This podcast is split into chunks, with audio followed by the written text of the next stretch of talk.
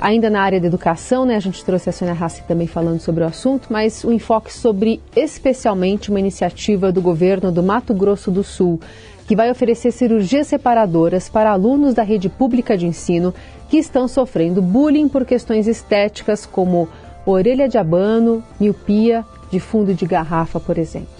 O projeto faz parte de um programa chamado Mais Saúde, lançado nessa segunda para reduzir a fila de cirurgias eletivas, né, aquelas sem urgência no estado. Só no ano passado foram registrados 150 casos de violência escolar na rede estadual em função de alguma situação estética. Convidamos para essa conversa a professora doutora do Departamento de Psicologia Educacional da Faculdade de Educação da Unicamp e líder do grupo de pesquisa Infâncias, Diferenças e Direitos Humanos, Heloísa Lins. Doutora, obrigada por estar aqui. Bom dia. Bom dia.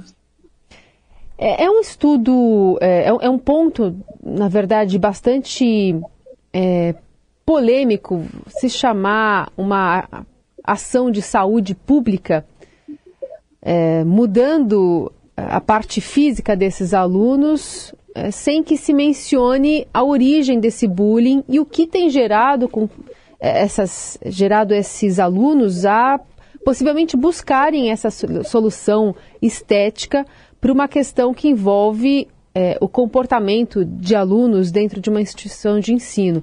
Né? Você está buscando uma solução cosmética e colocando então em segundo plano, por exemplo, a questão psicológica, o respeito à diversidade, os perigos do bullying. Queria entender na sua visão como é que é a sua avaliação desse projeto do governo do Mato Grosso do Sul. Tá joia. É, bom dia a você, Carol, a todos que nos ouvem. Eu agradeço bastante pelo convite e pelo espaço de diálogo em função dessa complexidade que você já anuncia. É, esse assunto, além de polêmico, é, ele é bastante caro para a nossa sociedade, a sociedade brasileira, evidentemente, apesar de ainda ser localizado num determinado estado, é o tipo de prática que pode se alastrar se nós não atentarmos como coletivo para esse tipo de fenômeno. E me preocupa, em especial, em função disso que você também anunciou, sobre é, uma, um desvio nas, nas formas de, de solucionar, supostamente é, efetivas, quando na verdade a origem do problema se encontra muito mais em relação a uma dimensão da educação em direitos humanos, a uma assunção pelas escolas do trabalho diante da diversidade e que tem, evidentemente, nos causado enormes transtornos, principalmente nos últimos anos, mas não apenas, uma escalada da violência.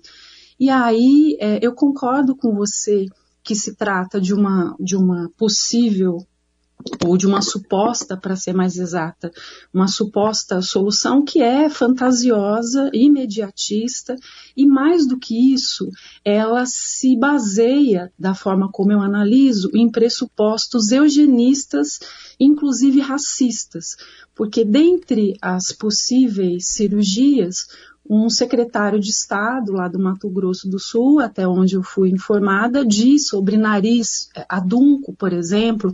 Isso envolve uma discussão étnica, né, sobre é, o padrão estético que é branco, europeu, um ideal de, de, de beleza que é muito preocupante. Então tem para além de uma dimensão de, de equívoco sobre a, as origens e as possíveis soluções, o pano de fundo que, que pode é, estar embasando esse tipo de política pública é muito preocupante e reforça as, as violências num, num outro nível, né? Porque de fato quem agride, quem é o agressor nesses casos, é, não é educado. Né? Ele passa a ser é, parte de uma paisagem como algo natural, se estabelece o preconceito e a agressão como algo inerente à condição social. Então, as crianças que sofrem essa agressão vão ser corrigidas, entre aspas, as suas diferenças vão ser apagadas, as suas singularidades vão ser é, reparadas. Uhum. E é claro que eu defendo sem dúvida, o direito que já está aí, as crianças, as suas famílias, é, a procurarem essa alternativa quando não há pressão social. Né? O SUS já garante é, a correção para miopia, dentre outras cirurgias, por exemplo, que não são só oftalmológicas, mas não pode haver um, um princípio, uma motivação como base para essa política pública que seja em função de correção de bullying, de violência, de agressão. Professora, bom dia a senhora também. É, é, lógico que a gente, se a gente pensar em cada caso separado, é, cada criança deve ter aí o, o, o seu drama pessoal. Estou imaginando assim uma criança com orelha de abano. Imagino que ela queira, a família queira corrigir, não sei se corrigir a palavra, mas enfim, queira resolver essa questão é, e pode não ter recursos. Quer dizer, não daria para ao mesmo tempo um, um, poder público tomar essa iniciativa de ajudar essa criança, mas ao mesmo tempo é, é fazer uma, uma política pública de educação para que ela não seja discriminada por ter, por exemplo, essa orelha de abano? Oi, Heisen, bom dia. Eu acho muito importante a sua pergunta e isso, de fato, é, que nos ocorre para para uma compreensão desse tipo de tomada de decisão como política pública, é, pode nos levar a, a interpretações também é, equivocadas e ao mesmo tempo contemplando, como você faz, uma necessidade concreta de várias famílias, de várias crianças e de dramas que podem se, se encontrar nesses ambientes, né, nessas, nessas situações. Então, é, como eu estava dizendo, nós não podemos negar em, em absoluto, isso já é possível, né, o SUS já faz esse tipo de atendimento, negar um acesso a, a, a determinadas é, situações de, de intervenção né, mais incisivas, como cirurgia, para é, pessoas, para crianças também que procuram esse serviço. Né? O que está em discussão agora é que há uma política pública baseada num princípio corretivo. São cirurgias reparadoras preventivas de bullying, é, cujo, cujo início, cuja, cuja forma de, de é, localização para o apoio estatal, nesse caso, governamental, é ter passado por situação de bullying, então, ter procurado a polícia, inclusive, o serviço de proteção à criança, e aí a saúde é acionada. Então, aí temos uma complicação, uma, um outro desdobramento, uma outra questão que se sobrepõe ao direito que é legítimo da criança, da sua família, de procurar o serviço médico para o que quer que seja inclusive cirurgia estética, se for o caso, a depender da, da, do seu desejo. O caso agora é que nós temos uma situação de violência galopante, que é também de cunho supremacista. Né? Nós não podemos ignorar o contexto brasileiro com crescimento, é, como vocês sabem, de 270%.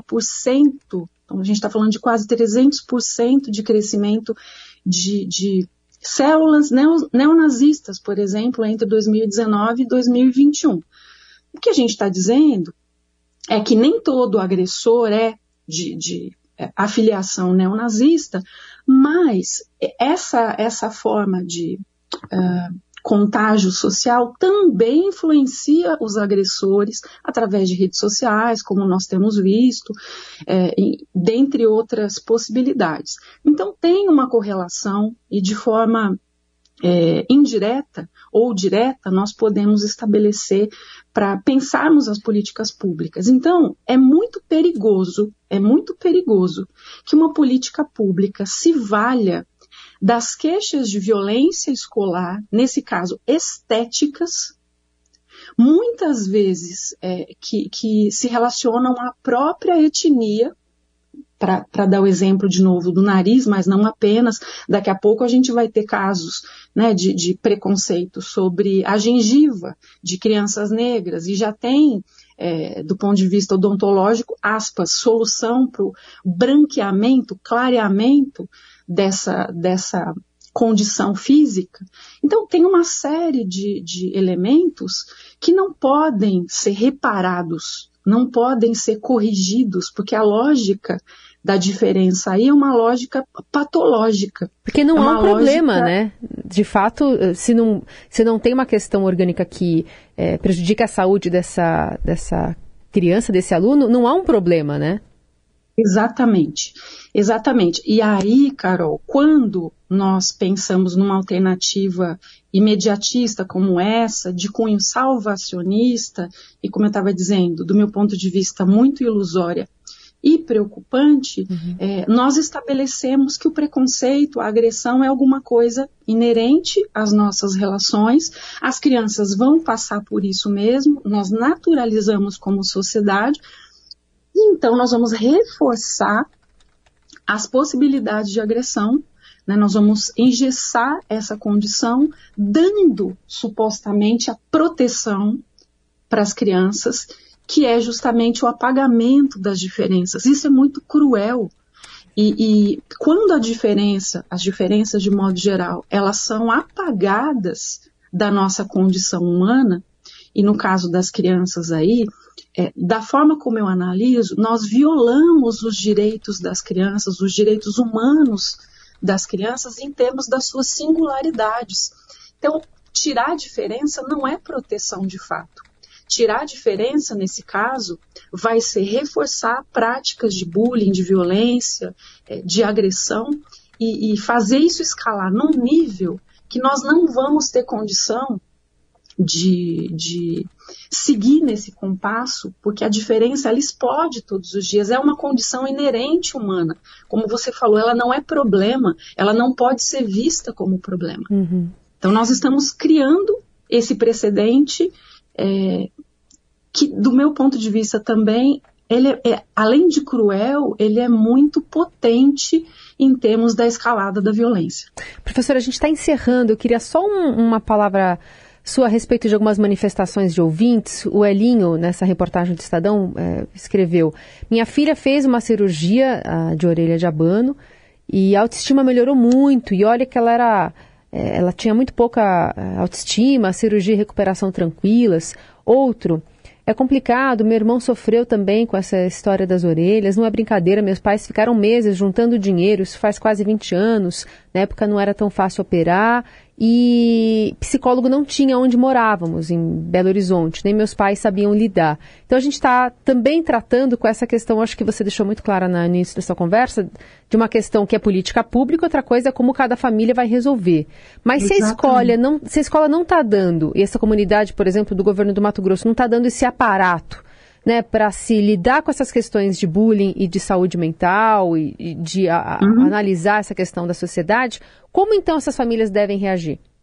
Olha, do meu ponto de vista, nós devemos engrossar na, na forma como nós nos organizamos socialmente essa defesa sobre uma educação em direitos humanos que é mais do que atrasada no nosso país. Ela é quase inexistente como prática curricular, extracurricular, interdisciplinar, da forma como as escolas é, puderem se organizar. E aí sim, uhum. políticas públicas de educação, nesse caso, que reforcem esse tipo de prática, uhum. que é combativa na sua origem, desde as infâncias, em relação à, à intolerância e à violência em relação entre aspas, ao diferente e às diferenças. Uhum. Então, essa é a origem é, e a busca que nós, como sociedade, precisamos fazer e exigir dos nossos políticos, né?